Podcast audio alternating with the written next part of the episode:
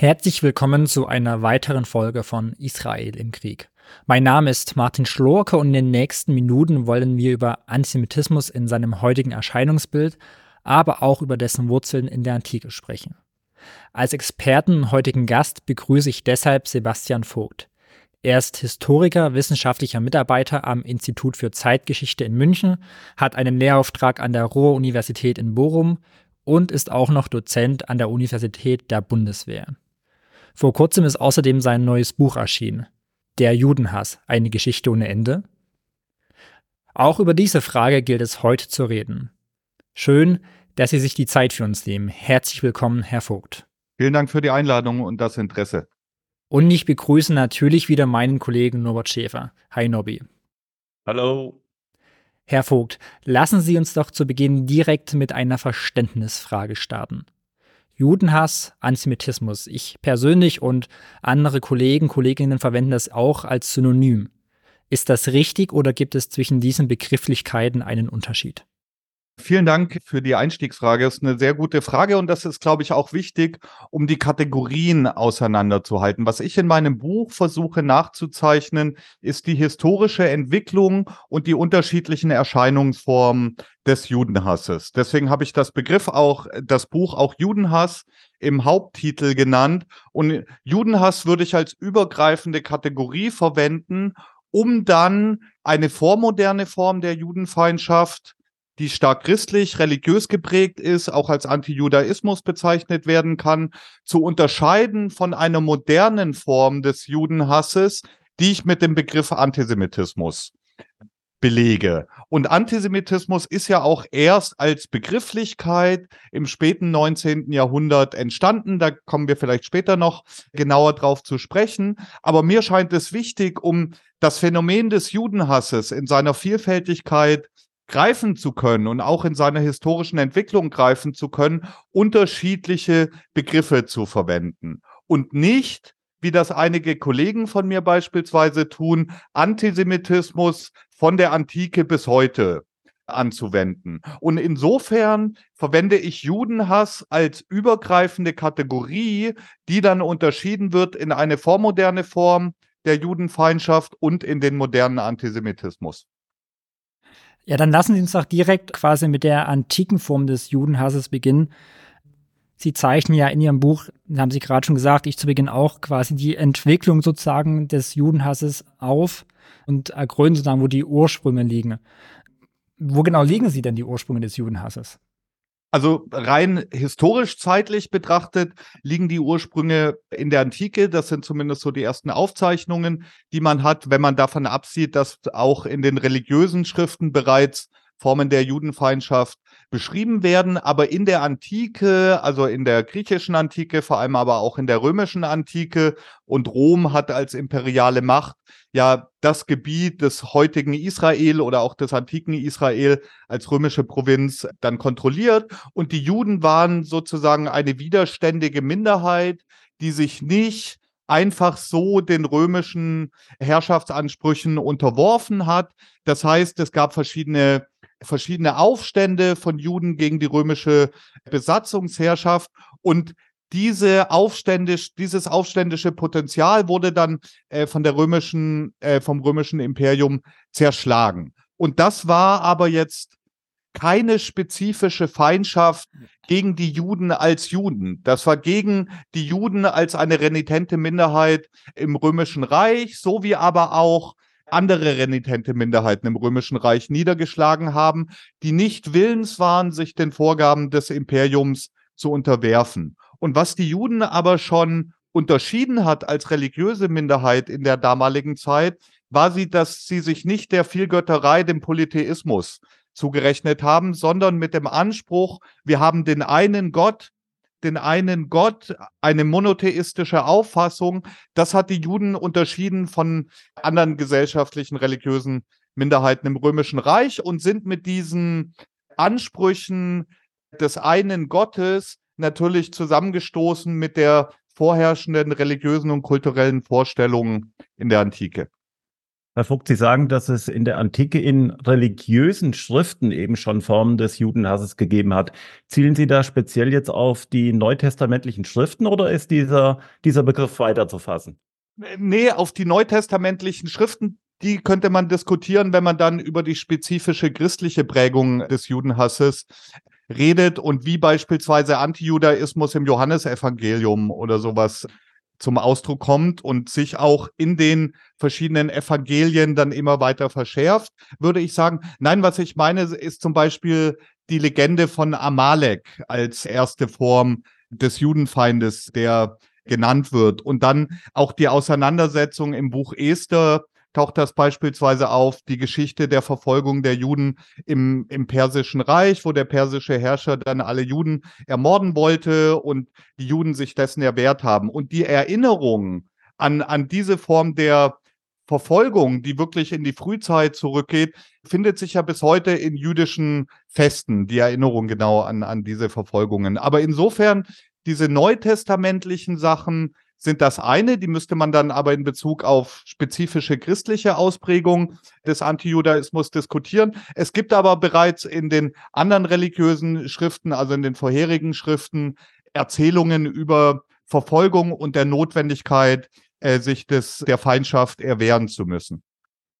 Okay, danke. Da sind dann, da sind dann sozusagen religiöse Schriften von, von Nachbarvölkern oder Nachbarkulturen beziehungsweise Schriften von Juden über die Situation der Verfolgung beispielsweise im Persischen Reich, also dann sechstes Jahrhundert vor Christus beispielsweise. Und diese Figur des des, des Amalek, der dann immer wieder angeführt wird, so als erster, erster Judenfeind, das ist ja dann so diese Erzählung, dass eigentlich in jeder Generation ein Amalek, also ein, ein, ein Feind äh, der Juden auftritt, wo dann religiöse Juden beispielsweise auch den Nationalsozialismus im 20. Jahrhundert dann erklärt haben mit so einer Geschichte der Verfolgung und der Judenfeindschaft. Und ich meine, das, das sind religiöse Schriften, das ist auch eine Form von historischer Legendenbildung, die aber für ein Selbstverständnis der Juden als verfolgte Minderheit, egal ob im Nahen Osten oder dann im christlich geprägten Europa oder in der, in der islamischen Welt, eine ganz wichtige Rolle spielen, auch um diesen Diaspora-Status zu erklären und eben auch eine gemeinsame Erzählung, eine gemeinsame Erinnerung an eine sehr leidvolle Geschichte aufrechtzuerhalten, die, wie gesagt, bis heute in den religiösen Feiertagen auch ihre Wiederkehr erhält. Vielleicht von mir nochmal eine Verständnisfrage. Amalek, können Sie da nochmal zwei, drei Sätze dazu sagen, wie und wo ist er einzuordnen? Also ich bin die, das ganze Kapitel oder um das vorwegzuschicken, der, der Schwerpunkt meines Buches liegt auf dem modernen Antisemitismus. Es liegt vor allem auf der deutschsprachigen Welt und hat vor allem den modernen Antisemitismus zum Thema. Wenn man aber natürlich eine historische Geschichte erzählt, dann muss man bei den Wurzeln anfangen. Und die Wurzeln liegen in der Antike und in der in den religiösen Schriften. Amalek gilt als, oder Amalek, ich weiß nicht genau, wie man ihn betont, gilt als Gründungsvater des Volks der Amalektiter. Und die hätten nach der Erzählung die Israeliten unmittelbar nach ihrem Auszug aus Ägypten in der Wüste angegriffen. Und ich kann vielleicht ein Zitat bringen aus dem fünften Buch Mose, Zitat, Denk daran, was Amalek dir unterwegs angetan hat, als ihr aus Ägypten zogt. Wie, de, wie er unterwegs auf dich stieß und als du müde und matt warst, ohne jede Gottesfurcht alle erschöpften Nachzügler von hinten niedermachte. Du sollst nicht vergessen. Zitat Ende. Und genau das ist diese Erzählung und das wird dann, das ist dann dieser Konflikt, der auch im Buch Esther beschrieben wird mit dem, also dem Berater des persischen Königs Hamans, der im Mordechai und die jüdischstämmige Königin Esther oder diese Geschichte, wo dann Hamam auf Rache sind und alle Juden in Persien ausrotten wollte und Mordechai und Esther letztlich dann den, den Plan abwenden können. Aber genau diese, diese Geschichte ist eben eine der Grundlagen der Erzählung in der jüdischen religiösen Erinnerung an die Verfolgung. Ich hoffe, ich, also ich bin, wie gesagt, kein Experte religiöser Schriften. Da kennen Sie sich wahrscheinlich in ganz vielen Punkten sehr viel besser aus als ich. Aber das ist so einer, einer der Ursprünge, die wichtig sind zu betonen. Okay, Herr Vogt, also, aber jetzt müssen wir trotzdem irgendwie den Bogen schlagen von der Antike bis in die Moderne. Und da würde ich Sie bitten, dass Sie wenigstens markante Punkte in der doch äh, erheblichen Zeitspanne uns nennen und sagen, was sich da im Sinne des Antisemitismus Antisemitismus oder des Judenhasses geändert hat. Ich wollte auch gar nicht sagen, wir müssen jetzt nur über die Antike und die Neuzeit reden, weil das total wichtig ist, gerade auch auf eine christlich geprägte Judenfeindschaft oder auf bestimmte Stereotype zu sprechen zu kommen, die sich rausbilden mit der Entstehung des Christentums und die sich zum Teil bis heute in abgewandelter Form finden lassen. Und womit die Juden oder was das Christentum ja auszeichnet, dass es aus dem Judentum hervorgegangen ist, also das Judentum die Vaterreligion des Christentums ist, wenn man das so formulieren will, und deswegen die Beschäftigung mit dem Judentum natürlich einen ganz wichtigen Stellenwert im Christentum einnimmt und auch gerade bei frühen Kirchenvätern ja ganz einen ganz zentralen Stellenwert hat. Und notwendig war es für das Christentum, gerade auch in seiner Entstehungsphase, sich sowohl abzusetzen von der Vaterreligion, das Neue zu betonen und dann aber auch die eigene Überlegenheit deutlich zu machen. Das findet man zum Beispiel bei den, den frühen äh, Kirchenvätern, wo dann ganz häufig das Judentum auf der einen Seite abgewertet wird mit bestimmten Vorurteilen, Stereotypen, auf die ich gleich noch zu sprechen kommen werde, und aber die Überlegenheit des Christentums betont wurde und dann argumentiert wurde, dass innerhalb des göttlichen Heilsplanes das Judentum auch seine Rolle habe, nämlich um die Überlegenheit des Christentums immer wieder deutlich zu machen. Und womit die Juden konfrontiert waren von Anfang an, war bei, beispielsweise der Vorwurf des Gottesmordes. Die Juden seien verantwortlich dafür, dass Jesus gekreuzigt wurde und sie würden eben sich dem Heil verweigern, indem sie den Messias Jesus Christus oder Jesus Christus nicht als Messias anerkennen. Das waren Vorwürfe, die finden sich eigentlich mit der Entstehung des Christentums und die haben meines Erachtens viel damit zu tun, dass das Christentum aus dem Judentum hervorgegangen ist und deswegen, wenn man so will, in einer sehr komplexen Beziehungen der Ursprungsreligion, der ursprünglich abrahamitischen Religion äh, gegenüberstand und gar nicht anders konnte, als sich permanent damit sowohl auseinanderzusetzen als auch abzugrenzen. Und diese Vorwürfe äh, nehmen dann im, im, Mittelalter oder es treten noch weitere Vorwürfe hinzu, die sich auch wirklich über die Jahrhunderte ziehen. Das ist beispielsweise der Vorwurf der Hostienschändung, der sich immer wieder findet, der häufig dazu geführt hat, dass die Juden dann im Mittelalter vertrieben oder verbrannt, ermordet wurden. Also der Vorwurf, dass die Juden Hostien entwendet hätten und eine Freveltat begangen hätten, indem sie versucht hätten, sie zu schänden. Und um das an einem Beispiel deutlich zu machen, mit dem ich mich gerade äh, besser beschäftigt habe, aus Deggendorf in Niederbayern sind im 14. Jahrhundert die Juden vertrieben worden und dann hat sich in nachträglichen Chroniken die Legende entwickelt, dass die Juden eine Hostienfreveltat begangen hätten, auf wundersame Weise die Hostien aber die Freveltat unbeschadet überstanden hätten.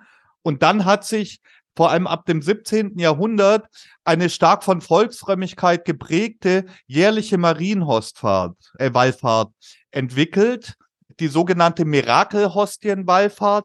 Und die wurde bis 1992 durchgeführt. Erst 1992 hat der Regensburger Bischof in einem Hirtenbrief verkündet, dass aufgrund neuerer Kenntnisse nun nicht mehr davon ausgegangen werden kann, dass die Juden wirklich die Hostien geschändet haben. Und das, um, ich habe jetzt bewusst diese Jahreszahlen genannt, um zu zeigen, dass dieses Stereotyp sich über Jahrhunderte, ja über 600 Jahre äh, gehalten hat. Und als letztes Stereotyp, das auch verheerende Konsequenzen hatte und immer wieder in Krisenphasen vor allem auftauchte, war der Vorwurf der Brunnenvergiftung.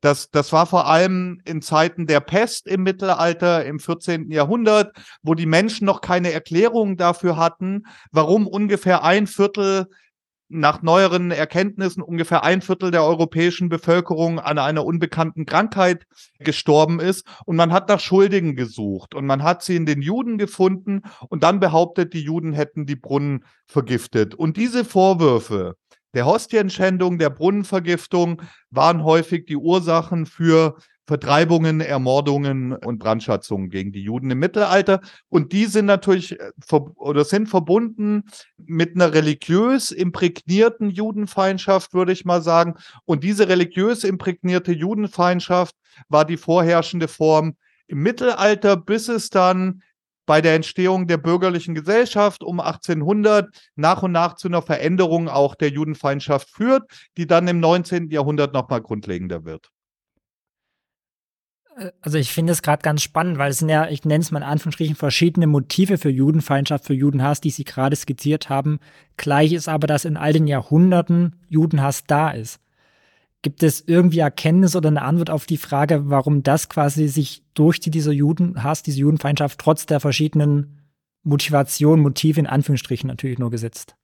Naja, die die Juden waren die größte nichtchristliche Minderheit in den christlich geprägten Staaten Europas. Es wäre noch mal eine eigene Geschichte, und da bin ich jetzt nicht der Experte über äh, Judenfeindschaft oder die Behandlung der Juden in der islamischen Welt zu reden. Da haben Sie ja auch schon Podcast darüber gemacht, sehr wichtiges Thema. Aber die Juden waren in Europa die einzige größere nichtchristliche Minderheit, die aber zugleich sowas wie die Stammesväter auch des Christentums waren. Und die Juden hatten auch gesellschaftlich gesehen eine neue Rolle oder eine, eine ganz äh, spezifische Rolle, weil den Juden die Ausübung der meisten Berufe untersagt war. Also Juden durften nicht in Zünfte eintreten, durften des, deswegen keine handwerklichen Berufe ausüben. Juden durften kein Land besitzen, durften nicht Teil des Militärs werden. Und Juden wurden schon im Mittelalter in bestimmte Berufssparten abgedrängt,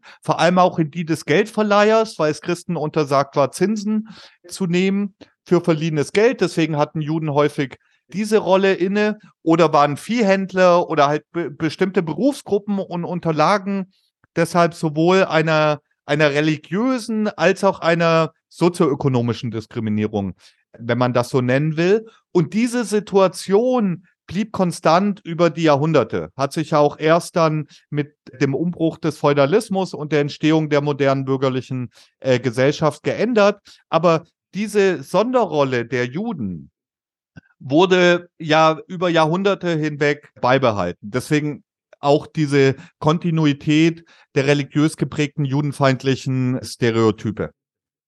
Mich würde interessieren, warum diese renitenten Vorurteile und dieser renitente Judenhass selbst die Aufklärungszeit überstanden haben. Das ist eine sehr gute Frage und die Aufklärung ist als sehr ambivalent Entwicklung zu betrachten in Bezug auf die Emanzipation der Juden, weil die Aufklärung auf der einen Seite die Gleichheit aller Menschen postuliert, wenn man beispielsweise Immanuel Kant liest und sehr viel Wert auf Vernunft legt als Grundlage des Denkens, also eine Absetzbewegung von der Religion, von einem religiös geprägten Glauben, wird stattdessen, wenn man so will, die Vernunft vergöttert. Also das wurde ja zum Teil im wahrsten Sinne des Wortes getan, dass dann während der französischen Revolution Tempel der Vernunft errichtet wurden und Kirchen brandschatzt wurden und so weiter. Aber die Juden passen nicht so sehr in eine moderne Vorstellung der aufklärerischen Vernunft.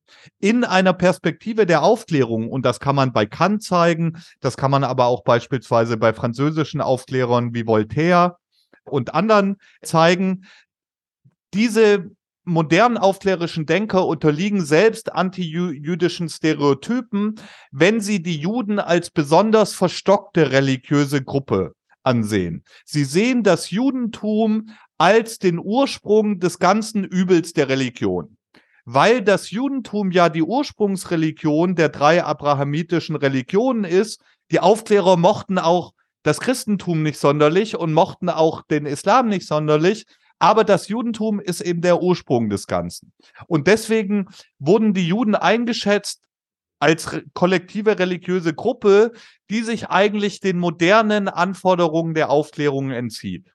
Und deswegen ist das in der Aufklärung wirklich ein sehr interessanter, frappierender Widerspruch, dass auf der einen Seite die Gleichheit aller Menschen, die Emanzipation aller Menschen postuliert wird und dann gesagt wird, ja, aber die Juden passen ja irgendwie gar nicht in unser Konzept, wenn die festhalten an ihren starren religiösen Riten, die vormodern, die archaisch und so weiter sind. Jetzt tauchen solche antisemitischen Muster jenseits des Atlantik plötzlich an Universitäten auf. Das sind die Zentren der, der Vernunft oder man würde wenigstens dort die Zentren der Vernunftbegabten vermuten. Und, und trotzdem äh, ist das so massiv gerade spürbar und erkennbar. Wie kann sich das, wie kann sich das so durchschleifen?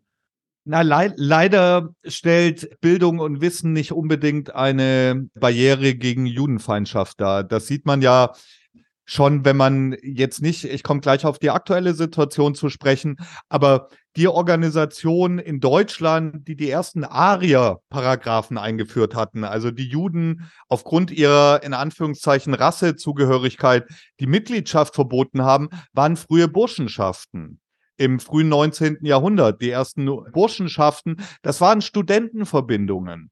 Und Studentenverbindungen und auch Gebildete, auch die akademische Elite in der Weimarer Republik waren nicht die Hauptgegner des Nationalsozialismus und des Antisemitismus. Also da ließen sich verschiedene Beispiele aufführen historisch, die leider zeigen, dass Bildung und Wissen keine unüberwindlich Barriere gegen Judenfeindschaft darstellen. Es waren historisch gesehen sogar viel mehr zwei sehr unterschiedliche Milieus, die sich als besonders renitent, zumindest gegen den nationalsozialistischen Antisemitismus gezeigt haben. Und das waren die Arbeiter und das katholische Milieu.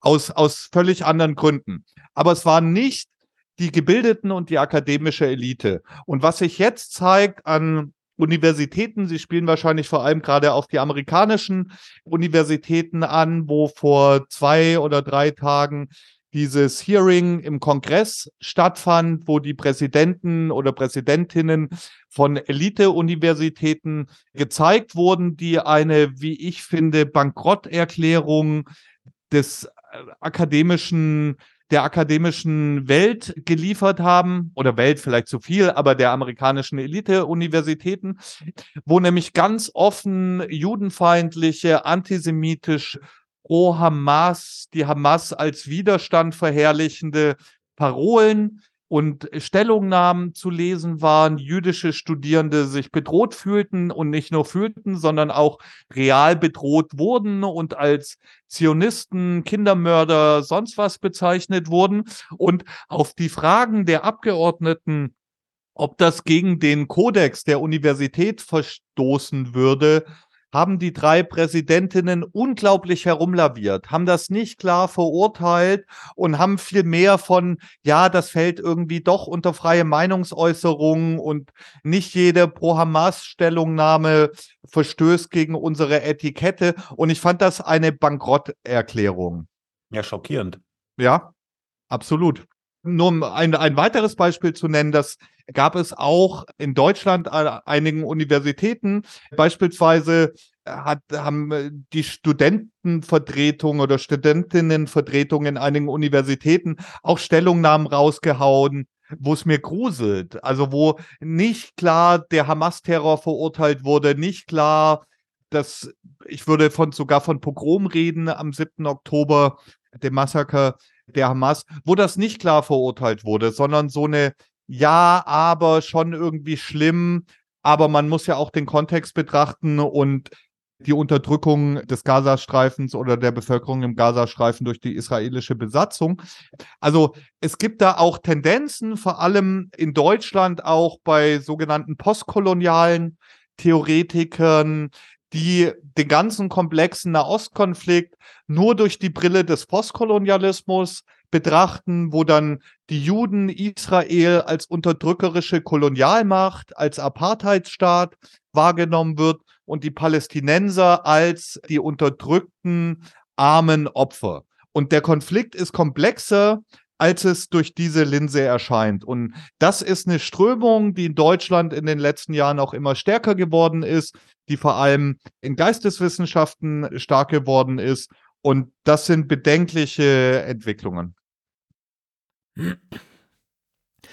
Über Israel bezogenen Antisemitismus, Apartheidsvorwürfe wollen wir dann nochmal zu sprechen kommen, Herr Vogt. Sie haben gerade gesagt, dass äh, zum Beispiel jüdische Studierenden auch bedroht werden. Das erleben wir nicht nur in den USA, das erleben wir auch in Deutschland. Ich selbst habe in Berlin in den letzten Wochen einige sogenannte Pro-Palästina-Proteste vor Ort miterlebt, war da als Journalist unterwegs, auch mit Juden und Jüdinnen, die dabei waren als Beobachter, die auch bedroht wurden. Ähm, und man hört aus der deutschen Politik häufig, ja, ja, Antisemitismus trifft uns alle. Und auch Sie schreiben in Ihrem Buch, dass Antisemitismus ein gesamtgesellschaftliches Problem ist. Warum? Weil es uns alle betrifft. So. Aber äh, die Juden sind die ersten Opfer des Antisemitismus. Sei es durch Straftaten, sei es durch Gewalttaten, im schlimmsten Fall durch Mord.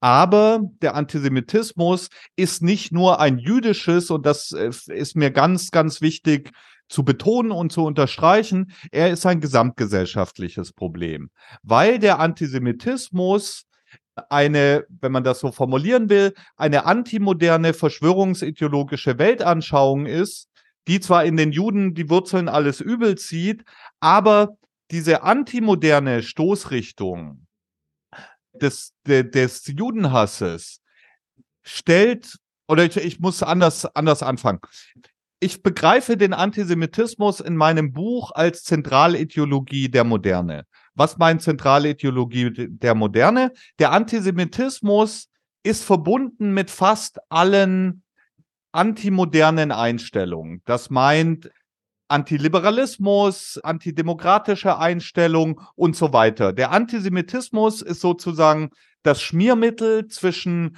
sehr unterschiedlichen Weltanschauungen, die sich aber treffen in ihrer Feindschaft gegen die moderne liberale Gesellschaft. Das lässt sich meines Erachtens sehr gut an den sogenannten Querdenker-Protesten auch diskutieren, wo ganz unterschiedliche Milieus zusammenkommen von klischeehaft formuliert der esoterischen Waldorfschullehrerin aus Schwaben bis hin zum ostdeutschen Neonazi. Und was vereinigt die? Was vereinigt solche unterschiedlichen Milieus, solche unterschiedlichen Weltanschauungen? Es ist die, die Annahme, dass irgendwie Profiteure im Hintergrund das Weltgeschehen dominieren, die jetzt entweder die Pandemie selbst hervorgebracht haben oder von der Pharmaindustrie profitieren und diese Art, die Welt zu begreifen, die Welt zu denken in so einem dichotomen Schwarz-Weiß-Schema, die kommt in letzter Instanz immer auf die Juden zurück. Entweder werden die Juden ganz ausdrücklich benannt oder es wird so mit Chiffren gearbeitet. George Soros als jüdisch amerikanischer Finanzinvestor und Philanthrop, der gilt dann immer als der Strippenzieher im Hintergrund. Und das sind alles antimoderne Anschauungen, die letztlich auf einen verschwörungsideologischen Judenhass zurückzuführen sind. Und diese Form des Denkens, diese Form der Weltbetrachtung ist aus meiner Sicht eine der fundamentalen Bedrohungen unserer demokratischen, pluralen, freiheitlichen Gesellschaft. Und deswegen ist es mein Appell oder mein, meine, meine Hoffnung, dass viele Leute genau diese Gefahr erkennen und sehen, dass die Bedrohung des Antisemitismus eben nicht nur gegen Jüdinnen und gegen Juden, sondern wirklich gegen die Grundfesten der modernen Gesellschaft geht. Sie haben gerade gesagt, Ihre Hoffnung ist, dass man die Gefahr erkennt. Dazu gehört erstmal zu verstehen, was überhaupt die Gefahr ist, ist eine Sache der Definition. Umso mehr freue ich mich, dass Sie als Experte da sind, ähm, um Sachen zu definieren, um klarzumachen für uns. Wir hatten zu Beginn schon über den Unterschied Judenhass, Antisemitismus gesprochen. Äh, nun gibt es eine sogenannte Arbeitsdefinition der IRA, der Internationalen Allianz zum Holocaust-Gedenken. Vielleicht können Sie ganz kurz sagen, was verbirgt sich nach dieser Definition und dann im nächsten Moment, was sind Stärken dieser Definition und gibt es vielleicht auch Schwächen dieser Definition? Also die IRA-Definition, IRA steht für International Holocaust Remembrance Alliance, also internationale Holocaust Erinnerungsallianz. Das ist ein Zusammenschluss von, wenn ich es richtig im Kopf habe, 34 Staaten, die sich 2000 in Stockholm zum ersten Mal zusammengefunden haben und die dann in einem längeren politischen Aushandlungsprozess sich auf die eine Arbeitsdefinition geeinigt haben. Ich würde die Arbeitsdefinition vielleicht mal kurz wiedergeben. Das würde ich dann einfach zitieren, weil ich daran dann auch die Stärken, die ich sehe und die Schwächen vielleicht deutlich machen kann. Also mhm. die Definition, Zitat, Antisemitismus ist eine bestimmte Wahrnehmung von Jüdinnen und Juden, die sich als Hass gegenüber Jüdinnen und Juden ausdrücken kann. Der Antisemitismus richtet sich in Wort oder Tat gegen jüdische oder nichtjüdische Einzelpersonen und oder deren Eigentum sowie gegen jüdische Gemeindeinstitutionen oder religiöse Einrichtungen. Zitat Ende. Sie merken vielleicht schon an dem Zitat, dass das sehr hölzern klingt und nicht ganz klar ist, was da eigentlich gemeint ist. Und das ist auch das Problem, diese Unschärfe in der Definition, was ich aber als Stärke sehen würde. Und das muss man immer sich vor Augen führen. Die IRA-Definition ist keine wissenschaftliche Definition. Es ist eine politische, diplomatische Einigung von 34 Staaten mit sehr unterschiedlichen Interessen. Und wenn man sich bisschen auskennt, wie diplomatische Aushandlungsprozesse läuft und wie schwierig es ist, 34 Staaten zusammenzubringen und sich einigen zu lassen, dann ist es an sich überhaupt schon mal ein Erfolg, dass es diese Definition gibt. Dass es also eine Arbeitsgrundlage gibt, auf die man sich beziehen kann, auf die sich, kommen ja vielleicht auch noch drauf zu sprechen, auf die sich der Bundestag dann auch bezogen hat, mit politischen mit bestimmten politischen Auswirkungen. Und dass es diese Definition gibt, ist an sich ein großer Erfolg. Es ist dann notwendig, aus einer wissenschaftlichen Perspektive die Schwachstellen aufzuzeigen. Und die Schwachstellen sind gerade diese Schwammigkeit, dass man sehr viel darunter fassen kann und eigentlich gar nicht genau weiß, was jetzt konkret gemeint ist. Was heißt das? Es ist nur eine bestimmte Wahrnehmung, die sich als Hass ausdrücken kann. Das sind dann auch immer so Formulierungen, die dann mit Modalverben, also kann oder soll oder sowas formuliert ist. Und ich finde das nicht präzise genug. Ich finde, dass viele grundlegende Elemente fehlen. Also vor allem auch so eine verschwörungsideologische Dimension, die meines Erachtens den modernen Antisemitismus ausmacht. Was aber eine weitere Stärke ist, ist, dass versucht wird, in dann den Unterpunkten, die noch folgen nach der Hauptdefinition, den israelbezogenen Antisemitismus zu fassen. Diese Definition ist, um nochmal eine Schwäche zu benennen, nicht ausreichend, um alle unterschiedlichen Dimensionen des modernen Antisemitismus zu greifen, diese unterschiedlichen Spielarten, sowohl eine linke als auch eine rechte, als auch eine islamische und eine israelbezogene und eine sekundär antisemitische Variante. Dafür ist die Definition nicht ausreichend. Sie liefert aber auch eine politische Handlungsgrundlage, um gegen Judenhass vorzugehen. Und genau das bemängeln die Kritiker auch daran und die Kritiker sind vor allem die Bewegung BDS, also Boykott, Deinvestition, Sanktionen, die zum Boykott israelischer Produkte und zu, zum Boykott äh, des Staates aufruft. Die werfen vor allem den politischen Entscheidungsträgern vor, dass diese IRA-Definition politisch instrumentalisiert werde, um gegen kritische Stimmen vorzugehen. Und das ist dann vor allem der Bundestagsbeschluss von 2017, wo der Bundestag gesagt hat, er erkennt mit übergroßer Mehrheit die IRA-Grundlage als Definition für sich an und rät dann auch Kommunen beispielsweise keine Räumlichkeiten BDS-nahen Gruppen zur Verfügung zu stellen. Und das wird aus einer linken und aus einer BDS, Pro-BDS-Perspektive heftig kritisiert und gesagt, da werde eben Politik betrieben mit einer Definition, die eigentlich schon an sich politisch motiviert sei. Verzeihung. Sie haben gerade den Bundestagsbeschluss schon angesprochen und eine meiner Fragen de facto so ein bisschen vorgegriffen. Ich wollte nämlich fragen, was bringt es dann, wenn jetzt die Bundesregierung diese Definition annimmt? Was bringt es, wenn Fußballvereine, Borussia Dortmund, Werder Bremen beispielsweise, erst FC Köln, glaube ich auch, und andere Organisationen diese Definition annehmen? Also was hat das für eine Auswirkung, äh, vielleicht auch konkret irgendwo? Das müsste man sich wahrscheinlich je nach Akteur auch anschauen. Ich weiß nicht, Borussia Dortmund hat sich jetzt vor kurzem damit gebrüstet, als erster Fußballverein so ein Antisemitismus-Warnungs- ich weiß gar nicht, Button oder, oder so, so, eine, so ein Warnschild, nicht ein Warnschild, sondern die Möglichkeit, auf antisemitische Straftaten im Stadion aufmerksam zu machen, mhm. installiert zu haben. Keine Ahnung, ob der jemals schon genutzt wurde. Ist das nur eine symbolische Handlung? Vielleicht. Aber ist es nicht eine wichtige symbolische Handlung, dass Fußballvereine sich dazu bekennen? Also das zeigt doch, dass es, dass eine höhere Bereitschaft gibt, das Problem Judenhass anzuerkennen und zumindest zu überlegen, was man auch dagegen tun kann. Wer da auch viel gemacht hat, beispielsweise im Umgang mit einer eigenen Vergangenheit, ist der FC Bayern, die jetzt vor allem auf die jüdische Gründungsgeschichte und jüdische Präsidenten und auch jüdische Spieler hingewiesen haben, oder der DFB, der jetzt den jährlichen Fußballpreis benannt hat nach Julius Hirsch, einem, einen, ich glaube sogar in Auschwitz ermordeten äh, jüdischen deutschen Nationalspieler. Sind das nur symbolische Handlungen? Haben da, hat das konkrete Auswirkungen? Kann ich nicht im Einzelnen einschätzen. Ich finde es aber erstmal positiv, dass in ganz unterschiedlichen Bereichen diese Definition von IRA dazu geführt hat, sich stärker mit dem Thema Judenhass und auch israelbezogene Judenfeindschaft auseinanderzusetzen. Was der Beschluss des Bundestages für konkrete Auswirkungen hatte, war, dass BDS-nahen Organisationen in vielen Städten die Räumlichkeiten verweigert wurden. Und ich persönlich finde das politisch richtig.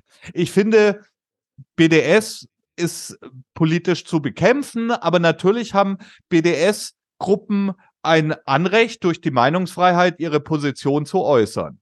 Völlig klar.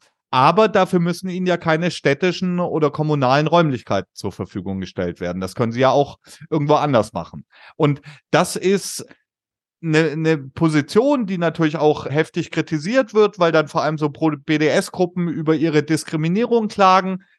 Ich sehe die nicht. Ich finde es gut, wenn politische Repräsentanten nicht nur diesen Beschluss gefasst haben im Bundestag, die IRA-Definition anzunehmen, sondern ich bin in einer positiven Weise auch überrascht, wie deutlich in der aktuellen Konfliktsituation wirklich von Grünen bis äh, CDU, CSU das klare Bekenntnis zu Israel und der Unterstützung Israels durch Deutschland formuliert wird. Das wäre vor 30 Jahren noch undenkbar gewesen. Und insofern sehe ich in der Hinsicht auf einer politischen Entscheidungsträgerebene einen großen Fortschritt. Das sagt aber noch nichts über den realen Judenhass, den Antisemitismus und die Verbreitung des Antisemitismus in der Gesellschaft aus. Das ist ein Elite-Diskurs, den ich, wie gesagt, richtig finde, der aber sich nicht eins zu eins in der Gesamtgesellschaft widerspiegelt. Ja, vielleicht können wir an der Stelle so ein, so ein kurzes Hin und Her machen, sozusagen. Es gibt ja, ich nenne es mal heiße Eisen. Äh, Sie haben BDS gerade angesprochen. Äh, der Apartheidsvorwurf kam vorhin schon mal zu Wort der auch unserem Bericht von unseren Hörerinnen und Hörern immer diskutiert wird, auch in Artikeln. Vielleicht können Sie ganz kurz zu den jeweiligen Begrifflichkeiten Ihre Einschätzung geben. BDS, antisemitisch, äh, ja oder nein, warum? Das ist häufig schwierig, das dann so in einem kurzen Satz zu machen. Ich bemühe mich aber trotzdem.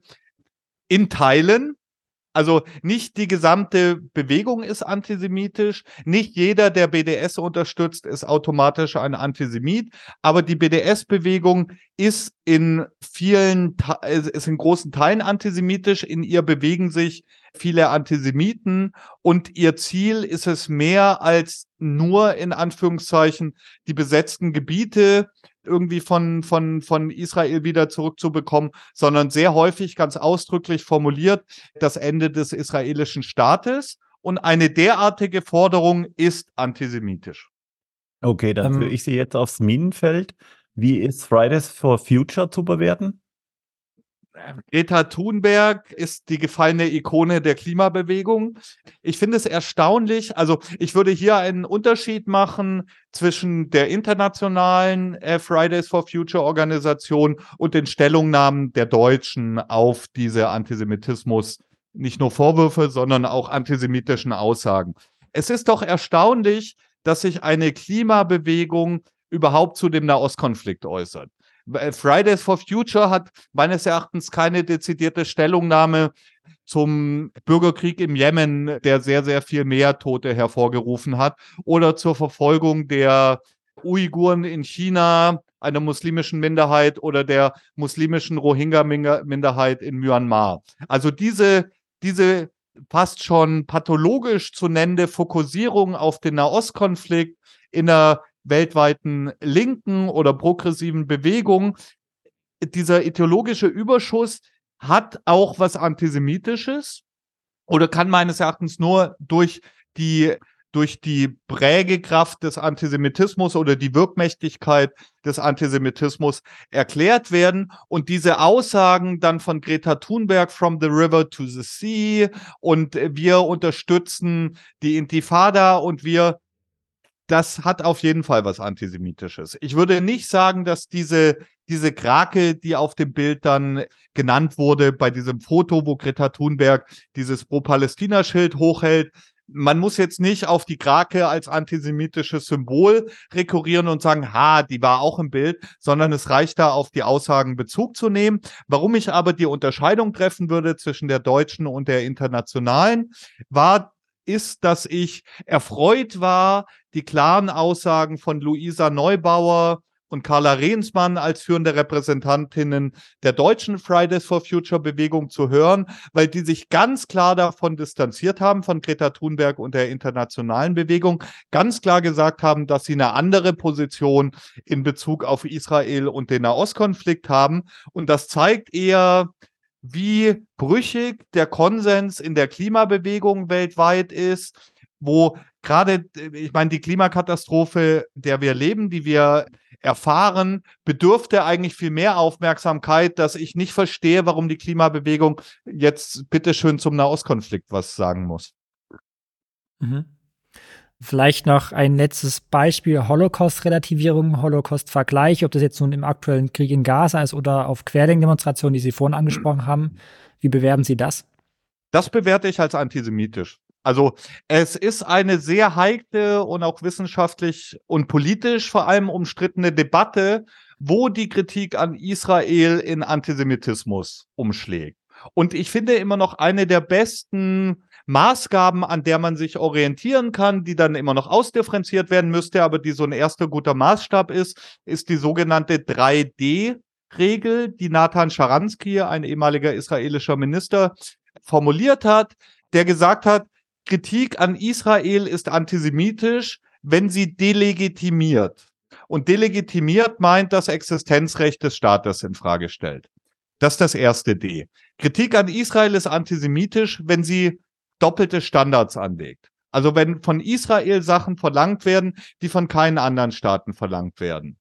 Und das passiert jetzt gerade im Konflikt permanent. Man verlangt von Israel Sachen.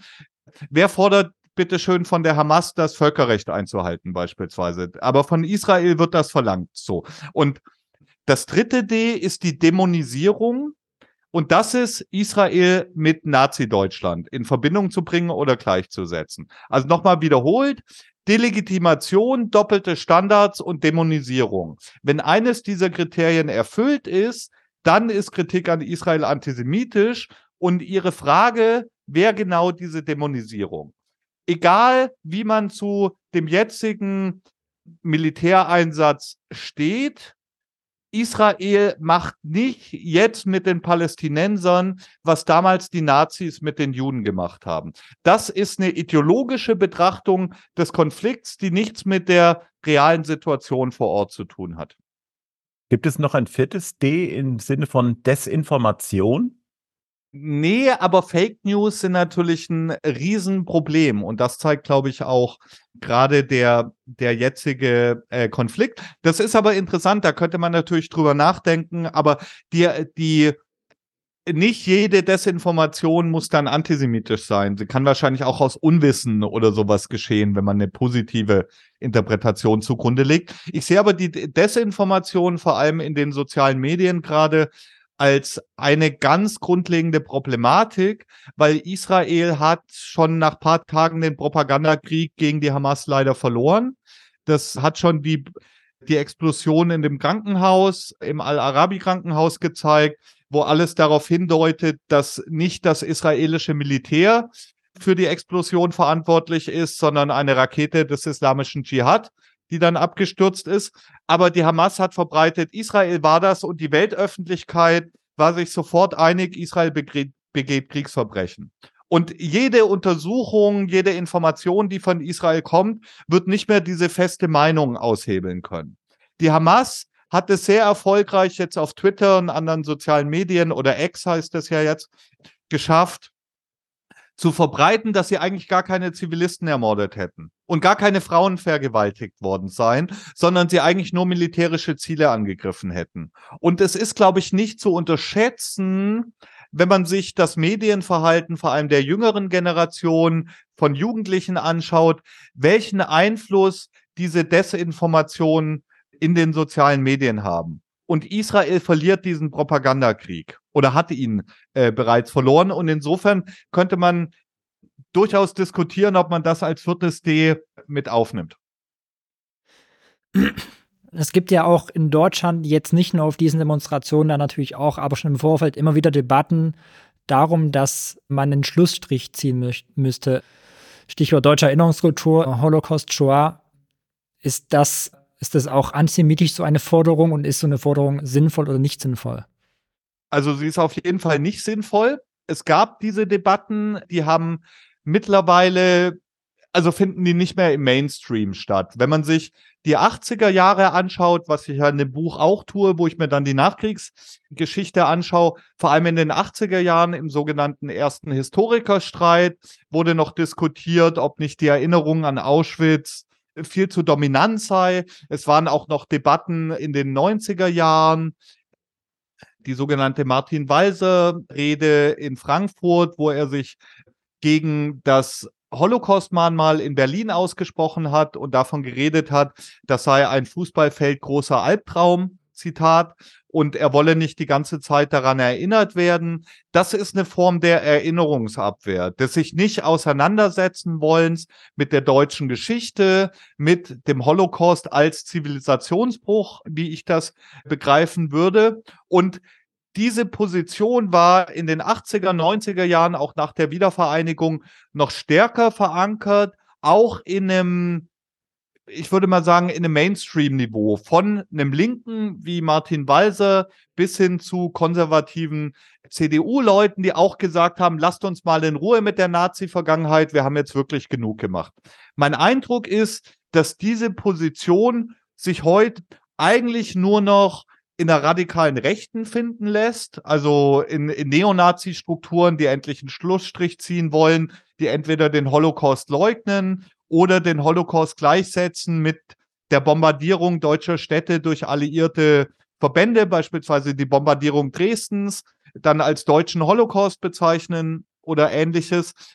Oder als neue Variante der Auschwitz-Relativierung, der Holocaust-Relativierung, das wäre so eine linke postkoloniale Kritik, wo dann Auschwitz eingereiht wird in eine Reihe von Verbrechen westlicher Staaten, die eigentlich ihren Ursprung in einem in einer kolonialen Vergangenheit hätten. Und meines Erachtens geht Auschwitz als Menschheitsverbrechen darin nicht auf.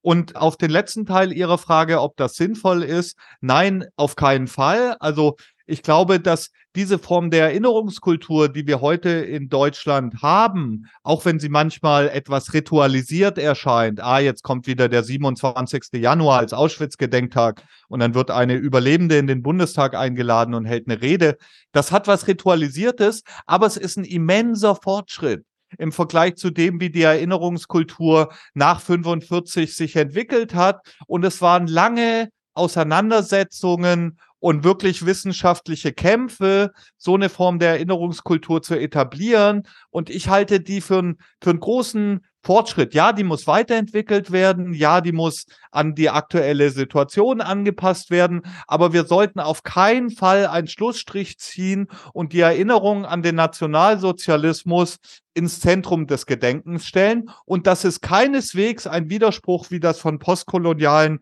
immer betont wird, auch an Kolonialverbrechen Deutschlands beispielsweise zu erinnern. Ich sehe vielmehr die Erinnerung an Auschwitz und den Nationalsozialismus als sozusagen Kern, von dem aus dann auch eine, die, die Erinnerungskultur weiterentwickelt werden sollte. Der Bundesverband der Recherche- und Informationsstellen Antisemitismus, kurz RIAS, äh, recherchiert und notiert sozusagen antisemitische Vorfälle und hat seit dem 7. Oktober, also seit dem Massaker der Hamas auf Israel, bis zum 9. November 994 antisemitische Vorfälle registriert. Das sind im Schnitt 29 pro Tag und mehr als viermal so viel wie der Jahresdurchschnitt 2022. Sind Sie überrascht, dass es so einen massiven Anstieg äh, von antisemitischen Vorfällen in Deutschland im Zuge des Massakers gab? Ich bin geschockt und sprachlos, nicht überrascht. Das ist, glaube ich, nochmal ein Unterschied, wenn man sich intensiver mit der Geschichte des Antisemitismus auseinandergesetzt hat, dann kennt man solche Anstiege, die jetzt gerade mit dem Israel-bezogenen Antisemitismus auch immer mit der Eskalation im Nahen Osten zu tun haben. Es gab auch 2014, als der letzte Militäreinsatz im Gazastreifen war, einen massiven Anstieg des Antisemitismus. Ich finde es aber doch noch mal in seiner Heftigkeit erschreckend, auch in seiner weltweiten Verbreitung, auch in Ländern, wo gar keine Juden leben, Länder, die nicht das geringste mit dem Nahostkonflikt zu tun haben.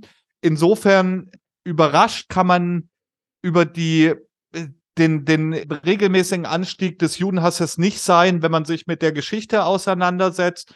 Ich hatte aber gehofft, und das ist vielleicht eine naive Hoffnung, dass es nicht ganz so schlimm kommt. Und dass vor allem die politische Linke, der ich mich selbst lange zugerechnet habe, so moralisch verkommen reagiert. Und in anderen Ländern ja noch, noch viel, viel schlimmer. Und bei vielen Bekannten von mir, jüdischen Bekannten in Berlin, wurden die Haustüren mit einem Judenstern markiert.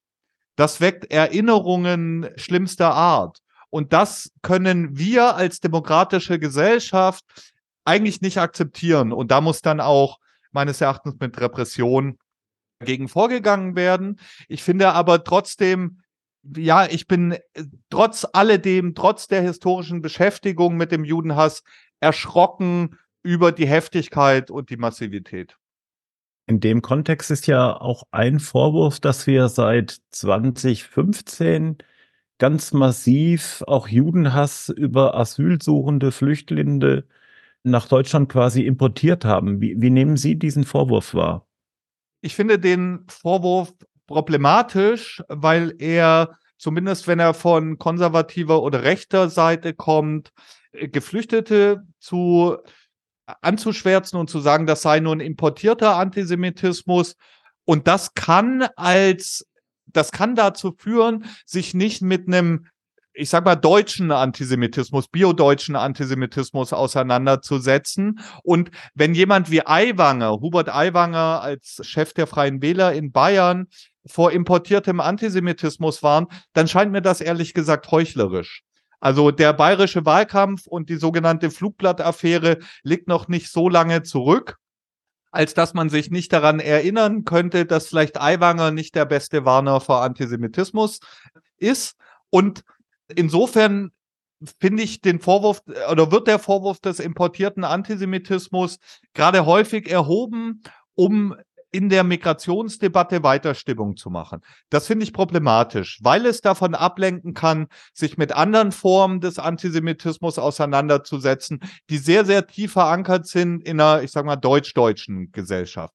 Zugleich gibt es eine spezifische Form des islamischen Antisemitismus.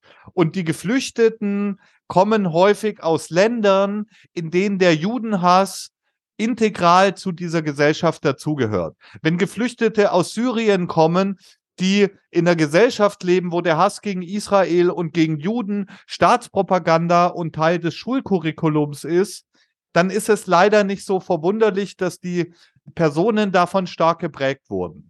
Aber es wäre viel zu leicht und unverantwortlich, nur über den importierten Antisemitismus zu reden. Antisemitismus ist leider ein Problem, das viel umfassender ist und alle politischen Milieus, alle Klassen, alle Schichten der Gesellschaft umfasst.